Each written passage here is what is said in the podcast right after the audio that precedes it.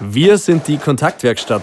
Werkstatt deshalb, weil wir mit Teilnehmern an deren Persönlichkeit empathisch und hartnäckig arbeiten. Arbeiten im One-to-One oder der Gruppe mit Menschen, die sich weiterentwickeln wollen und sich auch einem Perspektivwechsel stellen. Stellen müssen sich auch unsere Podcast-Gäste. Unsere Podcast-Gäste haben entweder eine besondere Story zu erzählen oder sie blicken auf Themen unserer täglichen Arbeit aus einer ganz anderen Perspektive. Hast auch du Lust auf einen Perspektivwechsel? Dann hör rein in unsere Kontaktaufnahme.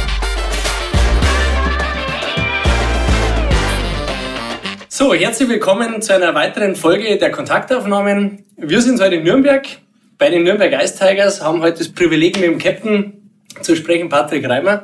Servus. Servus, freut mich. Hi. Und ähm, ja, heute ging's oder heute geht's ums Thema Vielfalt. Ähm, Vielfalt ist gerade im Eishockeysport ein, ein, ein spannendes Thema.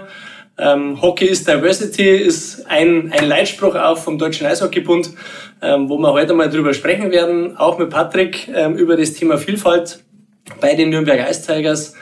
Ähm, ich bin gespannt. Der Titel heißt Hart, aber herzlich, was steckt unterm Helm?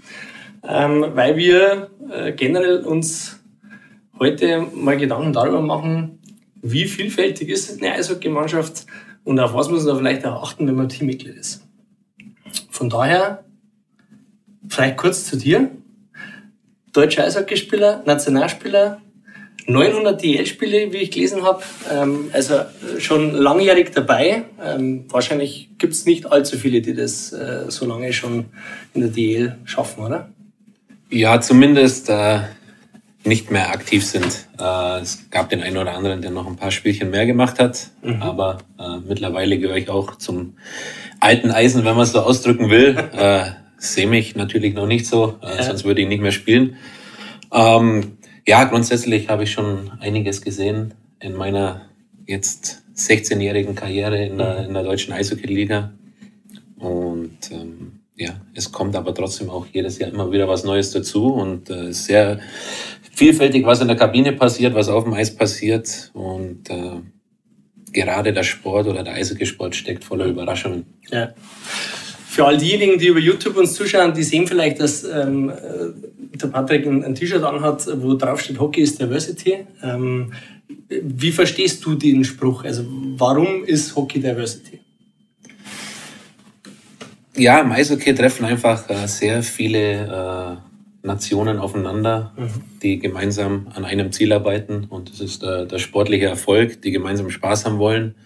Und äh, es ist wichtig, dass die gemeinsam alle funktionieren, um dann eben auch das Ziel zu erreichen. Äh, es ist ganz interessant, weil einfach Leute aus verschiedenen Kulturkreisen kommen, ähm, anders aufgewachsen sind, anders vielleicht auch gedrillt wurden äh, im, im Hinblick auf, aufs Profitum. Und das dann alles unter einen Hut zu bringen, ist immer ganz interessant, aber auch äh, vielfältig in, in der Hinsicht des Sports. Man muss unglaublich viel mitbringen. Äh, es geht darum, Schlittschuh zu laufen, äh, mhm. die körperliche Komponente. Es ist ja ein Sport mit Körperkontakt. Man muss unglaublich schnell Entscheidungen treffen, weil es ein sehr schnelles Spiel ist. Und mhm. äh, auch da ist die Vielfalt und, und ja die Notwendigkeit, die man haben muss, äh, um erfolgreich zu spielen, sehr groß. Das sind ganz viele Komponenten, die in diese Vielfalt mit, mit reinspielen. Ähm, die, die du als allererstes irgendwie erwähnt hast, ähm, das sind die Nationalitäten. Ähm, beschreib das mal, ja. Also man, man sieht ja auch bei euch im, im, Team, man hat Nordamerikaner, man hat vielleicht den einen oder anderen Europäer noch in, im Team. Ähm, was treten da für Unterschiedlichkeiten auf und, und was ist vielleicht auch die Aufgabe von dir als, als Captain dieser Mannschaft, ähm, eben diese, diese Nationalitäten auch ein Stück weit zueinander zu bringen? Die, die großen Unterschiede sind, glaube ich, immer in der Kultur, wie, wie ja, Menschen aufwachsen. Mhm. Und am Ende äh, ist es dann doch aber immer so, dass man ähnliche Ziele hat, ähnliche äh, Gefühle auch. Mhm. Ähm, klar, wenn, im Sport, wenn, wenn man gewinnt, dann geht es einem gut, wenn man verliert, ja. dann nicht. Und wenn einer einen Fehler macht, dann ist er ja, angeschlagen und, und braucht vielleicht auch mal Zuspruch. Und äh, das ist dann, glaube ich, äh, nationenunabhängig, äh, mhm. wie man mit den Leuten umgeht. Trotzdem äh, sind es natürlich auch verschiedene Charaktere. Der eine ist äh, sensibel, der andere ist eher der Lautsprecher. Ja. Und äh, auch da muss man unterschiedlich aufeinander einwirken und das glaube ich auch sehr, sehr schwierig, da immer für den Einzelnen den richtigen Ton zu finden. Aber wenn man eine funktionierende Mannschaft hat, mhm. äh, dann, dann spielt es so ineinander und glaube ich, kann man immer ganz gut auch mit verschiedenen Typen umgehen. Und wenn man da mal die richtige Dynamik im Team hat und ähm, ja auch die Verschiedenheiten der Charaktere unter einen Hut bringt, dann, dann kann man ganz schön viel erreichen. Ja, jetzt hast du die, die Nationalitäten erwähnt. Ähm, es ist ja auch hinreichend bekannt, dass der Eishockeysport ja nicht aus Europa kommt, sondern aus Kanada. Ähm, wie würdest du den, den Drill, den die Nordamerikaner mit rüberbringen, wie würdest du den beschreiben? Wie, wie ist der unterschiedlich im Vergleich zu, zu dem Drill, den ihr vielleicht auch erlebt habt in eurer, in eurer Karriere? Ich glaube, grundsätzlich ist es tatsächlich so, dass äh, der Nordamerikaner, gerade der Kanadier, natürlich äh, mit breiter Brust hier ankommt. Äh, wir sind die Kanadier, wir haben so ungefähr den, den Eishockey-Sport erfunden und äh, das ist auch gut, dass die Jungs so ein Selbstvertrauen haben. Äh, das fehlt vielleicht dem, dem Europäer oder gerade dem deutschen Eishockeyspieler auch ab mhm. und zu mal, äh, um vielleicht noch erfolgreicher zu sein. Ähm, aber das äh, birgt natürlich auch manchmal Gefahren. Äh, kommen vielleicht äh, einige Jungs nicht so gut damit klar, wenn jetzt eben äh, einer dasteht und sagt, ich bin gut in dem, ja. was ich tue ja. und äh, da muss man erstmal damit umgehen. Ähm, oftmals ist es auch so, dass wir das Gefühl haben, oder ich sage jetzt wir als, als deutsche Spieler zum Beispiel, äh, wir müssen uns noch beweisen, wo mhm. vielleicht der Nordamerikaner da schon sagt, ich weiß ja, was ich kann, äh, ich komme aus Kanada und mhm. äh, da spielen wir gutes Eishockey. Und äh, da ist es dann auch wieder wichtig, äh, dass man irgendwann eine Akzeptanz findet untereinander, dass man sagt, okay, das ist einfach die Art, wie, wie sie mit ihrem Verständnis äh, Eishockey zu leben und, und zu spielen umgehen. Und äh, das muss sich finden und irgendwann ist vielleicht auch äh, der deutsche Spieler oder der europäische Spieler so weit zu sagen, halt, stopp, wir sind auch gut ja. und äh, wir können mithalten und äh, die Akzeptanz ist dann auch vom, vom Nordamerikaner gegeben, der sagt, Absolut. Äh, und äh, das ist schön und, und mhm. wir, wir spielen alle gutes Eishockey. Man hat in den letzten Jahren die Entwicklung in Deutschland so ein bisschen auch, auch mitbekommen. Äh, wir haben ja glücklicherweise bei Olympia äh, Silber Jetzt gerade sagen, das ist ja Beweis. Holen können, ja. ja.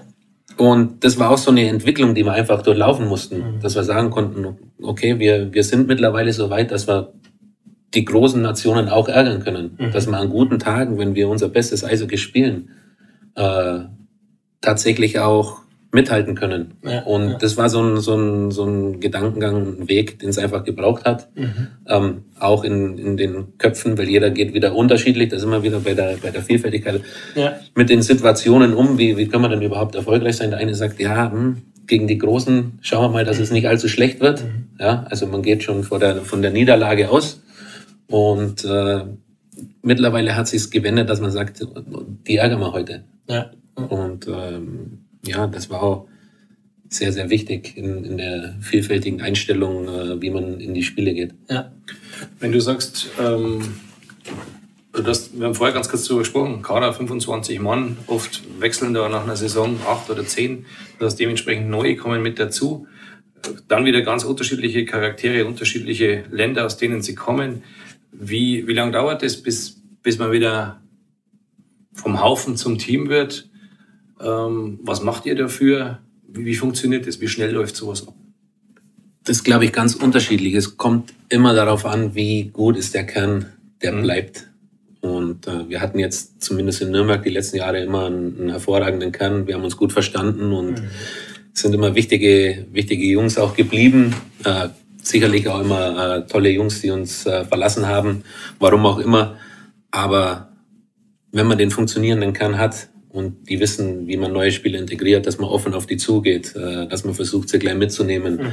sei es jetzt in der ersten Woche nur gemeinsam Mittagessen gehen nach dem Training und, und solche Aktivitäten. Den Jungs einfach zeigen, ihr seid willkommen, mhm. ja, äh, ihr seid jetzt Teil von, von unserer Mannschaft hier wir wollen gemeinsam was erreichen, dann äh, hilft es natürlich und es kann nicht immer nur von einer Person ausgehen, sondern es muss eigentlich von, von allen kommen und gerade von den Jungs, die eben schon seit längerem da sind, dass sie einfach sagen, wir helfen. Äh, jeder weiß, wie es ist, äh, in den Raum neu reinzukommen und vielleicht auch zu Leuten zu kommen, die schon länger da sind ja, dann ist immer so eine gewisse Verunsicherung da. Ja, aber du sprichst ja an, wenn der, wenn der ein guter Kern übrig bleibt, dann merke ich als Neuer, der dazukommt, auch, ey, das ist eine extrem eingeschworene, eingeschweißte Truppe. Und das ist ja für viele schon ein gewisses, gewisse Hemmnis da, wie docke ich da an. Das heißt, da macht ihr auf und signalisiert ganz klar. Das, das ist das Wichtigste. Das ist ein guter Punkt, weil wenn es dann eben die, die Verschlossenheit ist und ja. man sieht, äh, ja, die kennen sich schon ewig und äh, die sind erstmal unter sich, dann, dann wird es schwierig. Sondern es muss dann wirklich so sein, dass man offen und, und herzlich auf die Jungs zugeht, sagt, ihr seid jetzt Teil von dem, was wir hier schon haben und sie einfach so integriert. Und äh, da gehört dann auch mal in der, in der ersten Phase ein Abend dazu, wo man gemeinsam weggeht, weil das sind eigentlich auch immer die Abende, wo man sich besser kennenlernt und wo es dann am nächsten Tag in der Kabine die, die besten Geschichten gibt. Ja, ganz klar. Ja. Und äh, das gehört auch bei uns im, im Sport dazu. So lernt man sich kennen. Und ähm, das ist nicht nur im Sport so, auch wir, wenn wir trainieren mit, mit Teams, mit äh, Gruppen von, von Auftraggebern, dann plädieren wir auch immer dafür, dass wir über zwei Tage gemeinsam unterwegs sind, außerhalb der Geschäftsräume, so sagen wir immer, weil diese Übernachtung, die dann automatisch mit dabei ist, bringt auch diesen Abend mit, wo das Team noch zusammensitzt. Wir erleben das an und für sich nie, dass die dann sozusagen aufs Zimmer gehen und sagen, ich mache noch irgendwelche E-Mails, sondern sitzt das Team und manche sagen das erste Mal so zusammen und unterhält sich über Dinge äh, und da entstehen die Verbindungen. Das heißt, ihr macht es auch relativ schnell gleich am Anfang. Wie oft seht ihr euch generell in der Woche, im Monat? Wie, wie viel Zeit verbringt dieses Team miteinander? Ja, zum Teil mehr Zeit als mit den, mit den Familien. Äh, wir sehen uns im Grunde genommen fast täglich. Also Montag ist unser Wochenende, kann man sagen. Äh, in der normalen Woche, außer wir spielen auch mal unter der Woche, ja. dann gibt's eigentlich keinen freien Tag. Mhm. Ähm, sind viel mit dem Bus unterwegs, äh, wo man ja auch nicht wirklich voneinander loskommt. Ja, da muss man sich äh, grundsätzlich dann miteinander beschäftigen oder dann eben im Hotel also wir verbringen unglaublich viel Zeit miteinander und auch sehr eng und äh, sehr emotionale Zeit. Mhm. Ja, äh, was natürlich dazu führt, dass man sich sehr nahe steht. Aber genau die Momente, wo man dann außerhalb verbringt, äh, wird es dann auch, sag ich mal, familiärer, weil man einfach mal andere Gesprächsthemen findet als jetzt nur den Sport. Ja. Und äh, deswegen ist es wichtig, dass man, dass man eben auch mal aus dem normalen Rhythmus rauskommt und sich da vielleicht kennenlernt. Sprachbarriere, wie geht der damit um?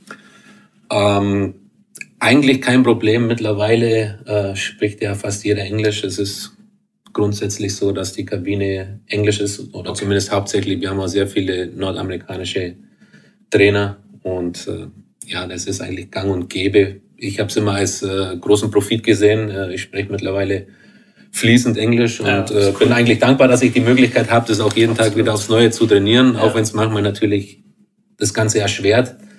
Aber äh, der Sport ist äh, so schön und verbindet alles. Äh, da brauchst du eigentlich keine Sprache. Weil, wenn wir dann draußen auf dem Eis stehen, dann äh, wissen wir schon, was wir voneinander brauchen. Und da ist die Sprache eigentlich irrelevant. Weil du es ansprichst, draußen am Eis, wie funktioniert, wie funktioniert Kommunikation am Eis? Also wenn man da in der Halle ist, im Stadion und, und dieser Lärm, also akustisch wird sicher nicht funktionieren. Es ist ein unheimlich schnelles Spiel, wie du sagst. Äh, manchmal sitzt du draußen, weil halt die der Wechsel, ich bin gerade nicht am Eis. Wie funktioniert da Kommunikation? Oder braucht es gar keine? Sorry. manchmal braucht es keine. Äh, das ist, ist, ja das schöne blinde Verständnis, das man auch hat. Also gerade mit, mit Mitspielern, mit denen man vielleicht auch schon länger zusammenspielt. Kommt aber auch vor, dass man einen neuen dazu bekommt, mit dem man sich auf Anhieb so versteht. Mhm. Ähm, zum Teil kriegen wir natürlich Anweisungen vom Trainer, der direkt hinter uns steht und äh, den hört man zum Glück noch. Mhm. Und ansonsten muss man sich halt auch mal äh, lauthals verständigen auf dem Eis. Das geht auch noch, weil wir noch so ein bisschen geschützt sind durch die Plexiglas-Umrandung. Okay. Also wir kriegen natürlich mit, was, was draußen passiert, aber wir hören uns eigentlich noch relativ ordentlich. Mhm. Das ist spannend. Das hätte man, schätzt man jetzt nicht, wenn man auf, wenn man irgendwo weiter oben ja. sitzt, dass ihr euch noch mit Schreien einigermaßen hören könnt. Ja. Aber dann ist Körpersprache, Blickkontakt ja schon auch ein wichtiges Element auf dem Eis, oder? Also gerade wenn man ja hinkommen möchte, dahingehend, dass man sagt, hey, als Team versteht man sich irgendwann blind, man kennt die Spielzüge, da trainiert man natürlich auch viel, dass die Spielzüge funktionieren, ähm, ist ja dennoch irgendwie ein Blickkontakt oftmals ja auch ein entscheidender Faktor, oder ist das eher weniger der Fall bei euch unterm Spiel? Blickkontakt ist würde ich sagen, ist schwierig. Mhm. Äh, klar sieht man auch mal, wo der, wo der Blick des, anderes hin, mhm. des anderen hingeht, aber äh, die Körpersprache nimmt man schon auf. Also und, und dann vielleicht anhand der Körpersprache lesen, was, was hat er denn vor? Wo geht er hin? Richtig. Äh, sind zum Teil einstudierte Spielzüge, aber mhm. zum Teil auch dann wirklich, weil man sich gut versteht und, ja. und, einfach sich in die Gedanken des anderen reinversetzen kann und dementsprechend dann auch agiert. Mhm. Ich würde ganz gerne mal ein bisschen bei dem Onboarding bleiben, weil das aus meiner Sicht eine extrem wichtige Parallele auch zu vielen äh, Unternehmen ist. Ja? Also wir haben durchaus auch bei unseren Zuhörern Leute, die aus, aus der Wirtschaftswelt kommen, die Teams führen, die jährlich, monatlich immer wieder die Situation haben, dass sie neue Leute dazuholen müssen ähm, und wo es natürlich auch wichtig ist, sich zu überlegen, wie, wie was passiert in den ersten Tagen, ja, wenn der kommt. Ähm, also ich habe jahrelang in dem Bereich gearbeitet und für mich war immer die erste Woche die entscheidende. Ja. Also wie, wie, wie bringe ich den ins Team rein, den neuen Mitarbeiter? Was macht das Team, dass der auch schnell andocken kann?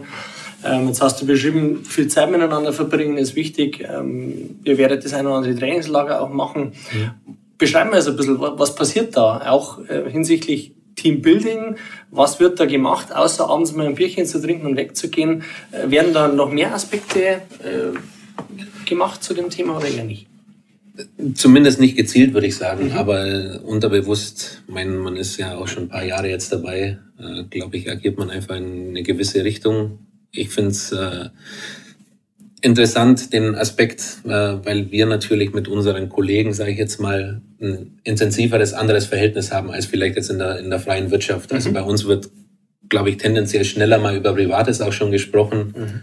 wie jetzt in, in anderen Bereichen, weil man einfach ein anderes Verhältnis zueinander hat. Also ja, ich ja. frage dann direkt, äh, wie es vielleicht familiär aussieht. Mhm. Äh, mhm und, und in, in die Richtung. Also eher private Fragen, wo man jetzt sagt, im, im normalen Berufsleben ja. ist man erstmal vorsichtig. Aber ja. was auch bei uns passiert, äh, die Eishockey-Welt ist klein, man unterhält sich über den Sport, mit wem hat er denn vielleicht schon mal gespielt, mhm. äh, den man kennt oder das vielleicht hat man Verknüpfung. Verknüpfungen untereinander und äh, das sind eigentlich Gesprächsthemen, die, die dann ziemlich schnell dazu beitragen, dass man sich einfach mal auf einer gewissen Ebene ja. unterhalten kann, wo beide was zum Thema sagen können und nicht nur einer spricht und der andere mhm. hört dann zu. Und äh, das glaube ich auch immer wichtig, dass einfach beide auch zu einem gewissen Thema beitragen können. Äh, aber das ist ja, glaube ich, im normalen Berufsleben dann auch so, dass man sagen kann, Absolut. ich komme daher, das ist mein Werdegang. Absolut.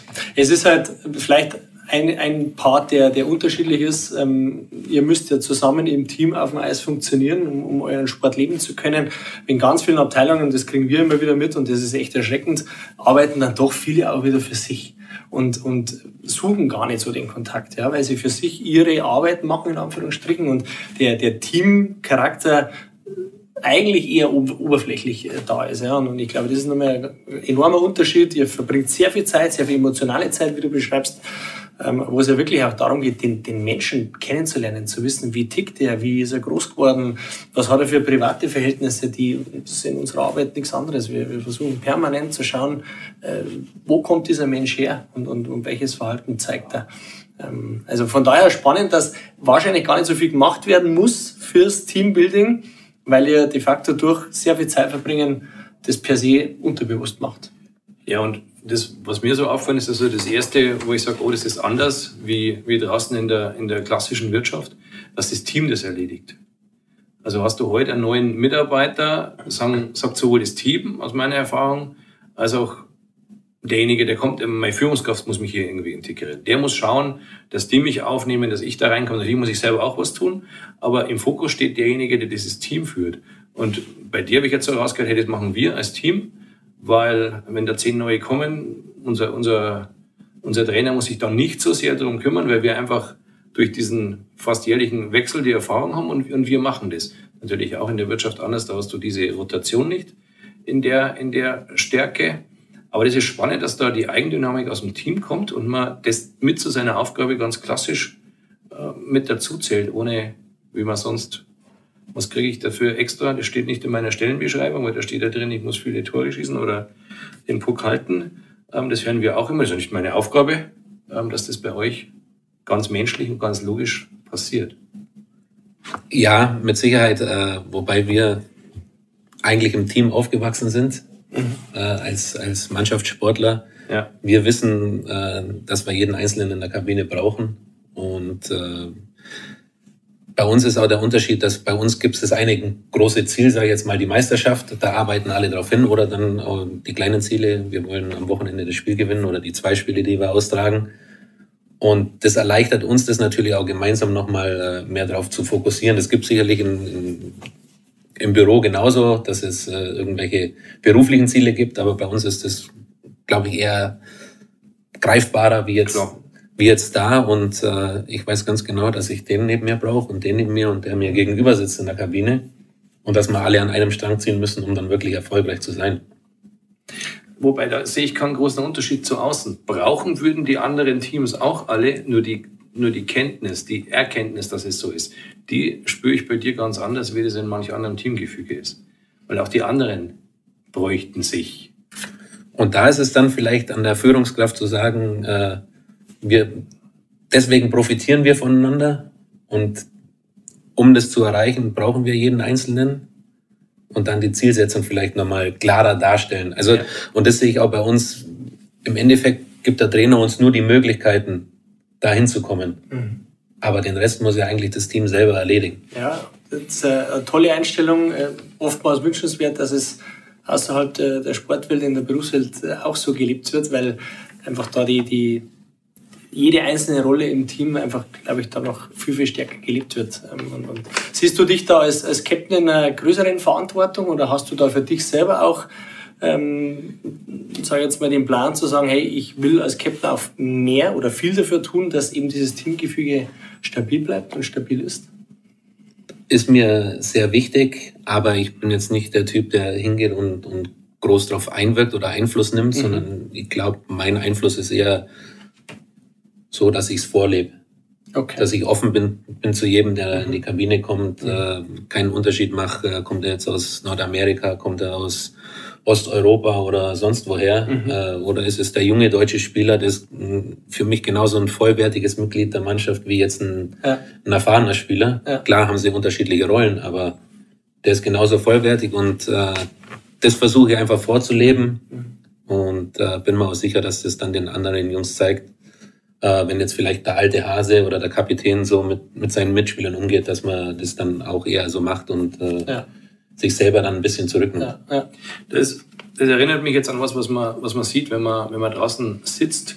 Ich finde es sehr beeindruckend, wie ihr mit, mit den Kleinsten umgeht beim Einlaufen.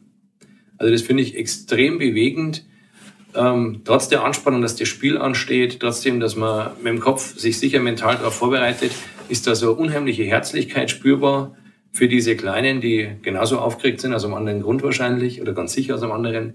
Ähm, und das spiegelt für mich extrem stark das, was du sagst, dass einfach, die sind alle gleich viel wert. Die Kleinen tragen auch unser Trikot, die, die lieben auch diesen Sport.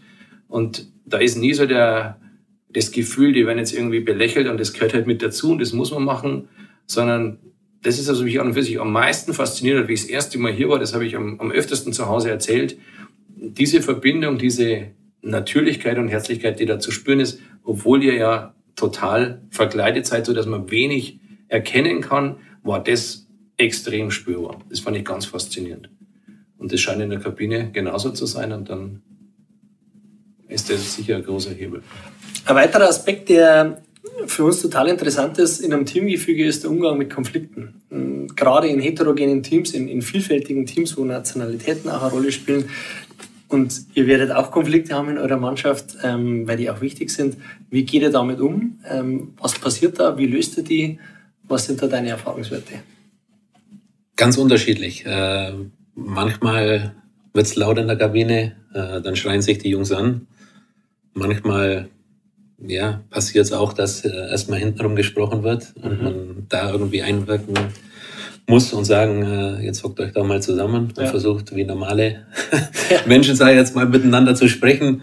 Ähm, manchmal ist es auch gleich wieder vergessen, das ist auch das Schöne im Sport, dass man weiß, äh, es gibt einfach mal den Konflikt und mhm. äh, in der Emotion entsteht es einfach, äh, die der Sport auch mit sich bringt. Gibt aber auch Momente, wo sich die Jungs mal auf dem Eis auf die Mütze hauen. Also ist auch schon vorgekommen. Ja, aber selbst da ist es dann so, dass man äh, nach dem Training dann wieder vom Eis kommt und sagt, okay, wo lag das Problem? es passiert und äh, dann kann man wieder normal miteinander umgehen. Das ist auch ein, ein schöner Aspekt im Eishockey. Äh, es ist ja doch manchmal sehr ruppig und es Ja. geht hart zur Sache, Ja. aber nach jedem Spiel geht man äh, an seinem Mitspieler vorbei im Endeffekt und dann gibt's diesen Shake Hand. Da schüttelt man jedem die Hand und da ist dann auch wirklich alles vergessen. Also es, ich weiß eigentlich ganz selten, dass da irgendwas nachtragend war und vielleicht mal im, im nächsten Spiel noch eine Retour-Check haben. Höchst spannend. Also gerade der, der Umgang mit Konflikten auf dem Eis, ja, also man sieht es ja im Eishockey, dass da immer wieder mal eine kleine Rauferei hergeht, äh, die dann ja auch toleriert wird und zugelassen wird. Ähm, was hat es da auf sich? Warum passiert das? Ähm, ist das reines Adrenalin schuld? Äh, oder, oder warum ist es gerade im Eishockey so, dass man da durchaus einmal sagt, hey, jetzt äh, tun wir mal unsere Hände runter und jetzt geht's los? Ich glaube, wenn, wenn beide Parteien einverstanden sind, ist es ein, manchmal ein ganz guter Konfliktlöser. Aha. Und äh, wenn es fair abläuft, und da gibt's eigentlich schon faire Regeln im, im Eishockey, da ist nicht irgendwie mit, dem- mit dem Schläger dann vorher zuschlagen und äh, dass es aussah, ist, sondern die nehmen halt ihre Handschuhe runter. Äh, dann gibt's einen kleinen Faustkampf und, und dann ist aber auch wieder gut. Und das nimmt, macht man auch oft, äh, sag ich mal, schlechte Emotionen aus dem Spiel raus. Okay. Wo dann vielleicht ein Revanche-Fall kommen könnte. Ja, weil ja. so wird abgesteckt. Freundchen, bis hierhin und nicht weiter. Äh, wollen wir nicht sehen, wenn du unserem Topspieler irgendwie so angehst oder wenn du bei mir das Knie stehen lässt, Ja. dann wird das geregelt, aber dann ist, ist danach das Thema auch wieder gegessen. Also ich sage jetzt nicht, äh, dass Gewalt ein, ein super Konfliktlöser ist, aber in, dem Moment kann es manchmal den Druck vom Kessel nehmen. Ähm, passiert ja aber auch nicht, nicht regelmäßig Ja. ist nicht die einzige Möglichkeit. Und weil du gerade Gewalt ansprichst, du hast angesprochen, da gibt's Regeln. Und das ist es ja gerade, man kann nicht am Eis, aber im übertragenen Sinn irgendwo im Dunkeln ein Messer zücken. Oder man kann Auge in Auge sagen, tu die Brille runter, mach dich so bereit, jetzt wir zwei. Und da scheint es ja klare Regeln zu geben und da ist Fairness eine davon. Und spannend, dass du das ansprichst. Wir haben uns nämlich auch überlegt, ob ein Titel äh, Bodycheck und Shake Hands ist, weil gerade diese Unterschiedlichkeit auch für den Zuschauer so sichtbar ist. Also da an die Bande hin, dass du denkst, die Plexiglasscheibe kommt durch und dann, wenn sie gegeneinander beim nach Abpfiff äh, laufen und, und sich die Hände schütteln, dann merkt man auch da, und das ist in anderen Sportarten, finde ich, auch oft anders, das ist so ein Ritual, das halt sein muss, aber da wird gesprochen, da wird einmal auf die Schulter geklopft, weil es vielleicht der ehemalige Teamkollege ist, und da ist das alles, wie du sagst, auch sichtbar für den Zuschauer vergessen. Das ist extrem spannend, wie schnell das hochkocht und ihr das auch wieder runterfahren könnt. Und unsere Erfahrung in unserer Arbeit ist halt auch die, dass man ähm, Konflikte halt auch echt zulassen muss. Und klar, hier wird's über einen Faustkampf geregelt. Ähm, wenn ein kleines Kind einen Konflikt hat, dann schadet es auch nicht, wenn es in ihrem eigenen Zimmer einmal richtig losbrüllt, weil es halt dann danach, wie du sagst, halt äh, gewisse Entladung passiert ist und, und dann auch wieder normal weitergehen kann. Also coole Parallele. Und Sicht. was mir jetzt gerade kommt, ähm, das bestärkt mich in unserer Arbeitsweise, dass wir den Konflikt manchmal auch fördern. Also wenn wir mit konfliktären Teams arbeiten, dann gibt es so die, die Einstellung, das muss jetzt alles wieder gut werden und beschwichtigt und besänft. Und wir bringen das manchmal noch auf eine andere Eskalationsstufe, damit diese Entladung, wie du die beschreibst, und das sehe ich gerade die Parallele, dass die passiert. Und dann fangen wir den kleinen Scherbenhaufen so wieder ein, dass das am Schluss natürlich deutlich besser ist, wie die gestartet sind.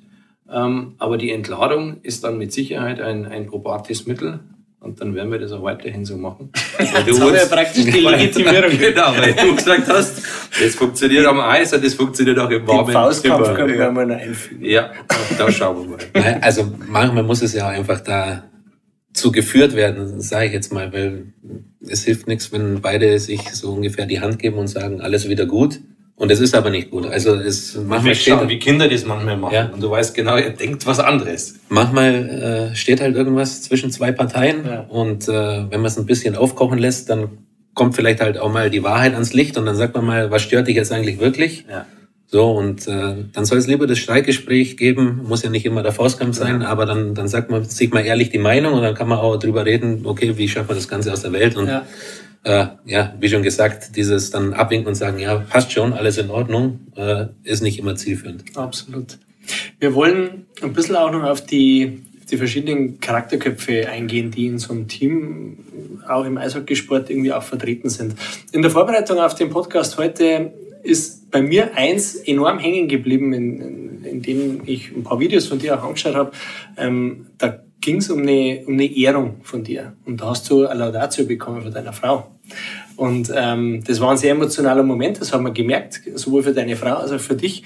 Und die hat dich als unheimlich bodenständig und als sehr, sehr besonnen auch beschrieben in dieser Laudatio. Und auch das kann ich zu 100 Prozent unterschreiben. Erstkontakt heute, genau das spürt man, wenn man dich kennenlernt. Ähm, inwiefern ist es, glaubst du, wichtig, in so einer Mannschaft auch besonnene, gerade im Eishockeysport, besonnene Charakterköpfe zu haben? Ähm, und würdest du dir das selber auch zuschreiben? Das sind immer die schönen Fragen, wenn man über sich selber sprechen muss. Ja, das ähm, machen wir ganz oft. glaube ich. Äh, ja, grundsätzlich bin ich, glaube ich, schon eher der ruhige Typ und äh, meine Frau hat es in der Laudatio auch ganz gut auf den Punkt gebracht. Äh, bin ihr immer noch sehr dankbar für die Worte, weil ich weiß, dass sie ungern vor Leuten spricht. Ja, und ja. war war äh, ganz toller Moment. Ähm, Im Team ist es immer wichtig, glaube ich, auch den Besonnenen zu haben, äh, genauso wie es aber wichtig ist, den, den Hitzkopf dabei zu haben, wenn mhm. er vielleicht mal äh, Dinge anspricht oder schneller anspricht, als jetzt der Besonnene. Mhm. Und manchmal muss es vielleicht früh angesprochen werden. Es soll sich halt immer auspendeln und es, es sollte am Ende immer so ein bisschen, ja, vielleicht auch vom Besonnenen gesteuert werden, dass es nicht zu sehr aufkocht im, im Team, äh, auch Konflikte oder, oder gewisse Themen, äh, und wenn man das steuern kann und da so eine gewisse Ruhe reinbringt mhm. in, in den Momenten, wo es dann auch sein muss, dann äh, schadet es sicherlich nicht in, in Hinblick auf die Ziele, die man hat. Mhm. Ähm, aber wie schon gesagt, es ist wichtig, dass es, dass es verschiedene Charaktere gibt. Ja, ja. Weil es ist nicht, ich sage nicht, mein, meine Herangehensweise ist die, die perfekte Lösung für, für die Probleme, die in der Mannschaft entstehen. Mhm. mhm. Ich habe meinen, meinen Weg, wie ich vielleicht Probleme löse. Mhm. Äh, manchmal ist aber der Weg vom, von meinem Mitspieler ja. der bessere. Und dann lasse ich mich auch darauf ein und dann muss man schauen, wie man gemeinsam den Weg zur, zur besten Lösung findet. Wir arbeiten in unseren Trainings ganz oft mit dem Modell des inneren Teams. Ähm, kennst du vielleicht, weiß ich nicht, äh, innere Team beschreibt letztendlich die Treiber, die Charakterköpfe, die man selber in sich trägt. Ja? Also du wirst auch nicht immer nur besonnen sein, sondern da wird es vielleicht auch den einen oder anderen Treiber in dir geben, der was anderes äh, darstellt. Ähm, was gibt's da für, für Treiber bei dir? Was kommt da noch so raus manchmal? Ja? Also Besonnenheit haben wir festgestellt, aber es wird auch Situationen geben, wo du, wo du anders drauf bist, oder? Ja, ich bin in, in gewissen Spielsituationen bin ich auch sehr emotional und äh, ich bin nicht unbedingt der Geduldsmensch. Also okay. ich verliere auch ganz gern mal schnell die Geduld mhm. bei gewissen Dingen und äh, da kann es auch sein, dass ich ja auch mal Situationen falsch einschätze, äh, sauer auf einen Mitspieler bin, obwohl es gar nicht berechtigt ist. Und dann muss ich mich dann schon immer auch wieder runterholen und sagen, hey, äh, du bist nicht fehlerfrei ja. und äh, vielleicht überleg mal, ob es nicht an dir lag, ja. äh, wo ich dann vielleicht auch vorschnell urteile und äh, erstmal sauer bin mhm. äh, und uns dann aus mir rauskommt. Äh, ich versuche es zwar zu unterbinden, aber ich, ich bin getrieben äh, von meinem Erfolgshunger oder von, von dem Hunger gewinnen zu wollen. Ja. Das war ich schon als Kind und da ist auch, das war eine andere Laudatio von meinem kleinen Bruder, der damals gesagt hat, mit dem hat man nicht spielen können, weil äh, hätte er verloren, dann ist jedes Mal das Spielbrett geflogen. ja. Also bin ich in, in der Hinsicht bin ich ein Getriebener und dann äh, ja. werde ich vielleicht auch manchmal unfair, was, ja. äh, was ich weiß, ist kein schöner Charakterzug. Ich habe es mittlerweile ein bisschen äh, besser ablegen können und äh, glaube, bin ein besserer Verlierer geworden, ja. auch wenn ich es nicht gern tue. Aber das sind, ja, das ist natürlich auch in mir drin und das treibt mich. Es ist die schwierigste für, bei uns ganz oft für die Teilnehmer, erstens über sich selber nachzudenken, das macht man viel zu wenig aus meiner Sicht. Und zweitens auch wirklich auch zuzulassen, dass man feststellt, hey, ich habe da ein paar Treiber in mir, die sind echt nicht geil. Ja? Also die sind fürs Umfeld scheiße, für mich auch manchmal, aber ich habe sie in mir und manchmal helfen sie mir auch. Ja? Also das, die Ungeduld ja, und auch das nicht verlieren können, das wird einer der Treiber gewesen sein, der dich letztendlich zu der Karriere auch gebracht hat. Der große Ehrgeiz Absolut. Auch beim privaten Aktivitäten, was man so liest, immer zu schauen, äh, dass das Kegeln hundertprozentig funktioniert und dass das jeder richtig macht. Und ja, da ist halt immer situationsabhängig, ob es gerade der richtige Treiber ist oder der passende, der erfolgversprechende oder nicht. Ich fand, und den Hinweis will ich irgendwie noch mal kurz aufgreifen, weil wir ja sagen, unser Podcast soll neben einer Information auch, auch den einen oder anderen Denkanstoß mitgeben dass man ein Team unterschiedlich aufstellt, auch wenn es, und darauf sind wir nicht eingegangen, und das hast du in dem Moment nicht erwähnt, dass es natürlich für den, der das Team führt, schwieriger wird. Habe ich den Hitzkopf und den Besonnenen äh, und den ganz Ehrgeizigen und eher den, den Gemütlichen in einem Team, dann macht es das schwieriger zu führen. Aber die, die Erfolgschancen dieses Teams, wenn das gut aufeinander abgestimmt ist, weil ich halt in jeder Situation, das hatten wir gerade, sozusagen den richtigen meiner Mitspieler da nach vorne lassen kann im Team, ähm, das macht, macht die schwierige Situation der Führung aus unserer Sicht immer wieder wett. Aber es gibt leider Führungskräfte, die sagen, ich stelle mal lieber zehn äh, Erfolgshungrige ein, mit denen kann ich umgehen, oder zehn gemütliche. Dann kann ich nämlich jeden gleich behandeln und damit habe ich ein bisschen einfacher. Das ist immer eine Frage der Perspektive. Ja. Ich habe gestern mit meinem, mit meinem Onkel auch über das Interview gesprochen, weil das sitzt bei mir im Büro. Und wir haben beide unabhängig voneinander so eine Frage gehabt, wo ich dann gesagt habe, hey, wenn du die hast, ich glaube, dann muss ich die stellen. Ähm, weil ich kenne es selber aus dem Fußball, ähm, der Moment, bevor man aufs Eis geht, vor dem Spiel. Ja, also ist ja schon ein spezieller und wir waren gerade bei den unterschiedlichen Charakterköpfen. Es gibt Charakterköpfe, die sind da im Tunnel, die sind für sich, die brauchen das auch. Und es gibt welche, die brauchen da den Teammoment, um dann kurz vorher aufs, äh, um, dann, um dann aufs Eis zu gehen. Wie ist das bei euch? Habt ihr ein Ritual vorm Spiel? Wenn ja, was ist das für eins? Boah, das ist ganz schwer zu beantworten, weil ich glaube, jeder für sich selber ein Ritual hat. Mhm. Äh, auch dann ganz gern mal mit einem Mitspieler. Es ist jetzt nicht so, dass wir uns in der Kabine schon alle zusammenfinden. Gibt kein Teamritual. So ein Huddle oder wie man es auch immer ja, nennen will. Ja. Äh, für uns geht's eigentlich so richtig los ab dem Moment, wo der Trainer in die Kabine kommt äh, und mhm. dann nochmal seine letzten Worte spricht, äh, wie wir spielen wollen, äh, dann nochmal die Aufstellung verliest, wer, mhm. welche fünf Jungs oder sechs Jungs mit dem Torhüter äh, starten. Ja. Und dann geht's nach draußen. Äh, von meiner Seite gibt's vielleicht noch mal ein paar Worte, dann, äh, wenn wir am, am Torkreis stehen, ja. äh, bevor es losgeht. Ansonsten, ja, also gemeinsames Abklatschen. Mhm. Viele haben ein Ritual, wie sie aufs Eis gehen, mit wem sie abklatschen, in welcher Form auch immer. Ja, ja. Ähm, Geht aber auch beim Machen schon los, äh, wie sie sich die, die Kleidung anziehen. Also das sind so, so die Momente, wo man dann reinkommt in seinen, seinen Rhythmus und sagt, okay, jetzt ist wieder Spiel, jetzt bereite ich mich vor. Ja. Das und das brauche ich, um, um einfach bereit zu sein. Manche sind aber auch so, dass sie sagen, ist mir alles egal. Ja. So, ich ja. gehe aufs Eis. Interessant. Also da gehen aber auch wieder die Jungs alle unterschiedlich miteinander. Das ist ja schön, wenn diese Individualität da auch behalten, erhalten bleibt. Ja? Also wenn man da nicht ähm, so, so einen Teammoment aufzwängt. Ja? Aber ich, ich kenne das schon aus dem Fußball, dass es da Trainer gab, die sagen, hey, und, und ihr müsst jetzt im Team da euch nochmal zusammenfinden. Wo ich mir dann immer dachte, ja, das ist für ein paar jetzt ganz cool. Aber für ein paar, die wären einfach echt für sich nochmal vor dem Spiel. Ja? Oftmals, wenn es ein wichtiges Spiel war, ähm, da ist halt einfach sehr individuell die Haltung und, und von daher finde ich es cool, dass das belassen wird. Und wenn man dann den Moment hat, wo dann der Trainer noch mit die Ansprache macht, das ist irgendwie auch ein Teammoment. Ja. ja. Dann äh, würde ich gerne noch einen Punkt hinzufügen. Ich darf zwar keine Namen nennen, aber es war auch so, zum Beispiel, äh, ich glaube, das war im Viertelfinale bei Olympia, wo ein Mitspieler zu mir gesagt hat, jetzt schreien sie wieder. Also Mhm. Es gibt dann Jungs, die sind, die, die müssen alles rauslassen Richtig. und wollen anfeuern und gehen vorne weg. Und dann gibt es halt andere, die, die sitzen da und sind konzentriert und, und wollen sich eigentlich nicht großartig unterhalten. Ja. Äh, und, und das ist eben das Interessante, wie, wie verschiedene Persönlichkeiten auch damit umgehen. Und ja. das, was für den einen gut ist, muss nicht für den, genau. für den anderen zwingend gut sein. Also das war so ein interessanter Moment, wo ich mir auch gedacht habe, ja, ich bin anscheinend nicht der Einzige, der jetzt nicht unbedingt braucht, dass, mhm. dass da so äh, gefeuert wird. Aber für andere ist es auch wieder extrem wichtig, dass er, dass einer dasteht und sagt, und jetzt pack mal an. Also ja, absolut. Also da das, das Einführungsvermögen auch als, als Führungskraft oder als Trainer auch zu haben und zu sagen, hey, braucht es mein Team wirklich? Äh, oder, oder ist das was, was ich brauche und ich, ich stülp's jetzt mal in der Mannschaft über? Ähm, fängt in der Wirtschaft, in der freien Wirtschaft bei Teammeetings an. Es gibt welche, die sagen, ich brauche das nicht jeden Montag, dass irgendeine Besprechung ist.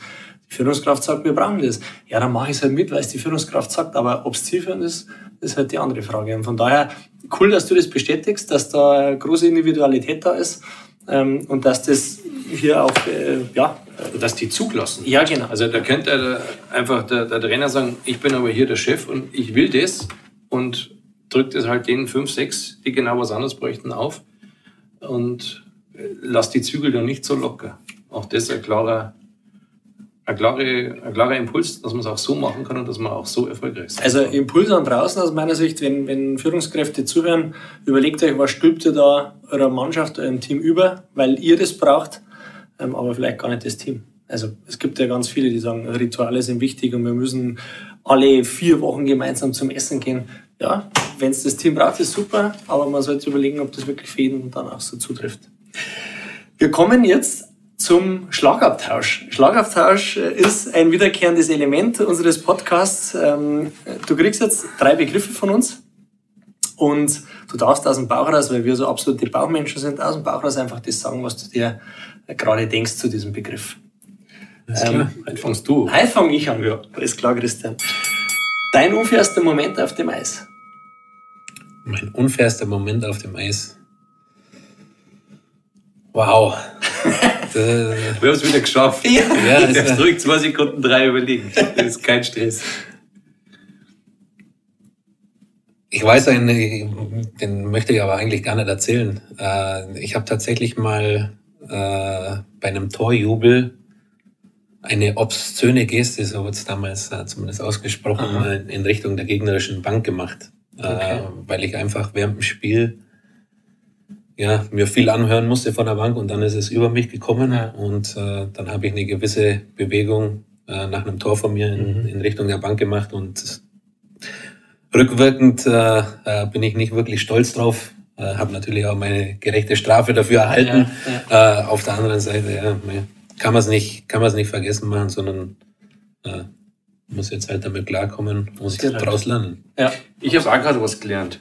Ist total spannend und das ist wieder bezeichnend für dich, dass du echt bei dir bist und dieser ruhige, besonnene bist. Ich habe mir bei der Frage überlegt, das Unfairste, was dir passiert ist. Und ich war mir sicher, also ich bin einfach davon ausgegangen, du erzählst, was dir passiert ist. Nicht, weil du der Typ bist, sondern weil wahrscheinlich ich das so gemacht hätte. Das fand ich jetzt gerade total spannend, dass du erzählt hast, was, was du aktiv sozusagen unfair gemacht hast und nicht, was dir aktiv oder passiv, was du erleiden musstest. Mhm. Auch das ist wieder, ja, passt in das Gesamtkonstrukt. Runde zwei ist das Stichwort Provokation.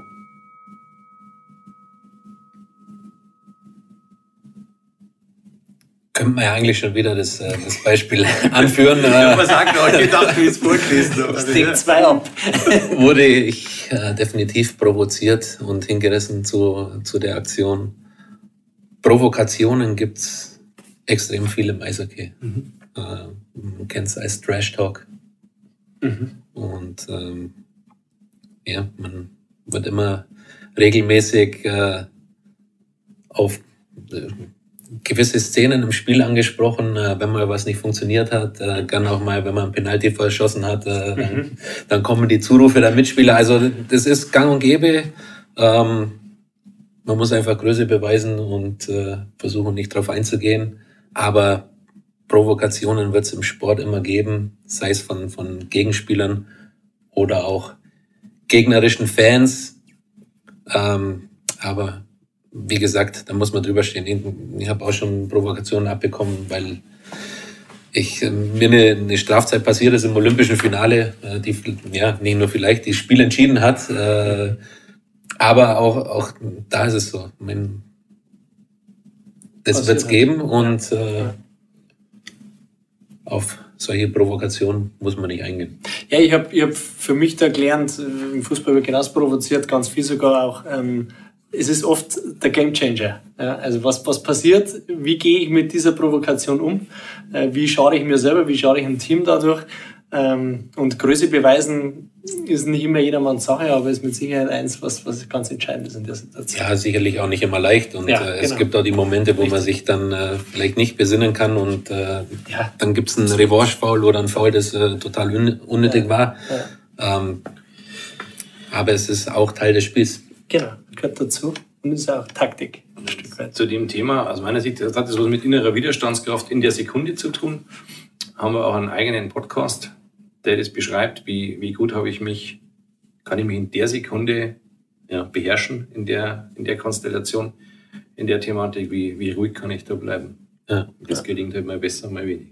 Und sicherlich auch, wie, wie nah bin ich bei mir. Also Ja. Provokationen gehen ja eigentlich immer tendenziell auf meine vermeintlichen Schwächen. Und wenn ich ein gutes Selbstwertgefühl habe und weiß, was ich kann, dann ist es leichter für mich äh, zu sagen, ja, lassen reden, als wenn ich jetzt eh schon verunsichert bin und äh, der noch genau äh, die Stelle trifft, wo es vielleicht wehtut. Ja, Selbstwertgefühl ist einer der Faktoren, die für, für Resilienz sprechen, also für die innere Widerstandskraft. Also von daher ähm, super cool, welche Parallelen, dass es immer wieder gibt. Wir stellen das jetzt fest auch in diesen Interviews zwischen demjenigen, der aus einem ganz anderen Bereich kommt und unserer Arbeit. Ja, total cool.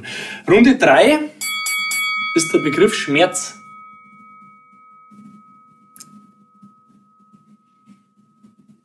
gibt es zwei Formen, einmal den äh, physischen, einmal den psychischen. Äh, psychisch können wir gerne äh, wieder das Beispiel olympisches Finale ansprechen, wenn man auf der Strafbank sitzt und der Gegner gerade den Raum zerstört und klar. äh, das Tor schießt.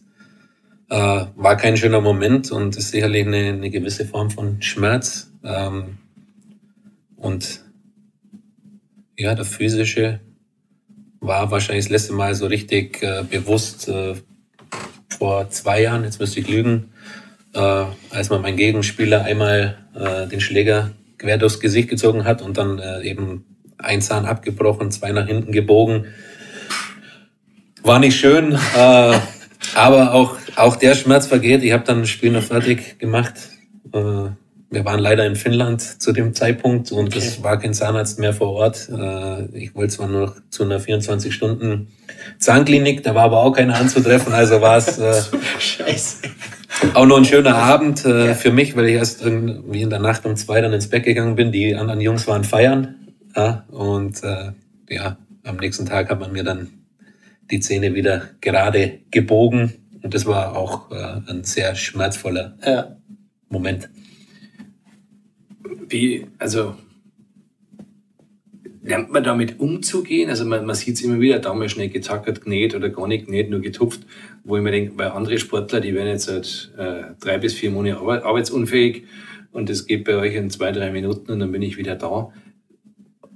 Spürt sie das nicht? Äh, lernt man einfach damit umzugehen oder wie ist das? Ich, ich glaube, man wächst in die Rolle rein. Äh, man kriegt von klein auf gesagt, Eishockeyspieler sind harte Jungs. Äh, es, es wird so vorgelebt, man, man kennt ja Videos von seinen Idolen, äh, man kennt Videos aus der NHL, wo die Jungs die Zähne selber aufsammeln und, und, und so Geschichten. Und das ist schon so ein Eishockey-Ding, würde ich sagen. Ja. Und es war und ist eigentlich immer noch auch immer ein Unding, wenn jemand verletzt ist und, und noch selber aufstehen kann, dass er auf dem Eis liegen bleibt. Sondern man versucht, sich selber vom Eis zu schleppen, wenn es irgendwie geht. Okay. Ja, und ähm, klar sind Schmerzen da, aber auch die vergehen. Und äh, ich glaube einfach, das ist so dieses Eishockeyspieler. Denn wir sind harte Jungs, geht schon irgendwie. Und wenn, wenn der sich äh, während dem Spiel mal kurz nähen lassen kann, dann, dann kann ich das auch. Und ja, es funktioniert auch. Also, okay. Ja. Würdest du unterscheiden, dass der psychische Schmerz schlimmer ist wie der physische zum Ertragen? Oder wie, wie verortest du dich? Wie verortest Ich glaube, der, der psychische ist, äh, hält länger an. Ja.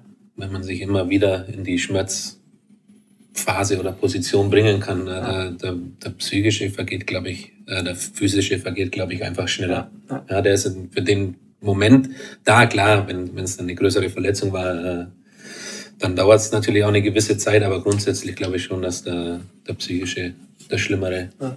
ist. Sehr gut. Wir sind nahezu am Ende angelangt unseres Interviews. Ich möchte vielen herzlichen Dank sagen, dass du dich bereit erklärt hast, mit uns das Interview zu machen. Ich fand es unheimlich inspirierend. Wir haben viele, viele Parallelen wieder entdeckt. Ähm, ich glaube, die Zuhörer können wieder was mitnehmen ähm, und das ist immer unser Ziel.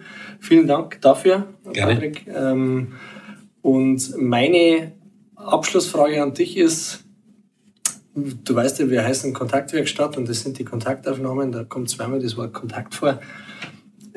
Was verstehst du unter Kontakt?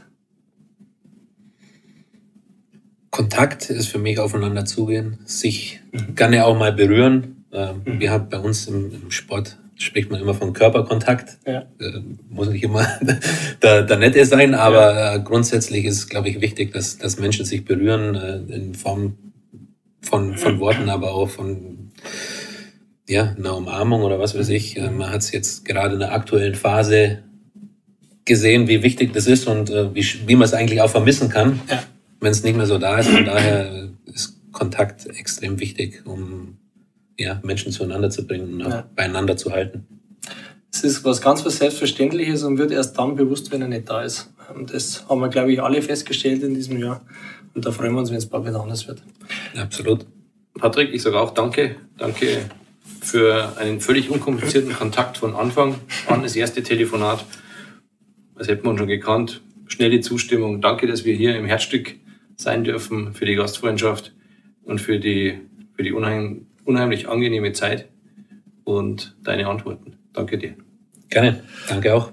Super. Wenn ihr Fragen habt, wenn ihr Anregungen habt, wenn ihr Ideen habt für weitere Podcast-Themen, lasst es uns wissen. Nehmt Kontakt mit uns auf, äh, schreibt uns. Äh, wir find, ihr findet uns überall, wo, wo man uns finden kann. Ja, Instagram, äh, LinkedIn, Xing, auf unserer Homepage. Macht das, wir freuen uns drauf und wir freuen uns auch, wenn ihr die weiteren Podcast-Folgen der Kontaktwerkstatt anhört. Macht es gut, bis bald. Bis zum nächsten Mal. Ciao. Ciao.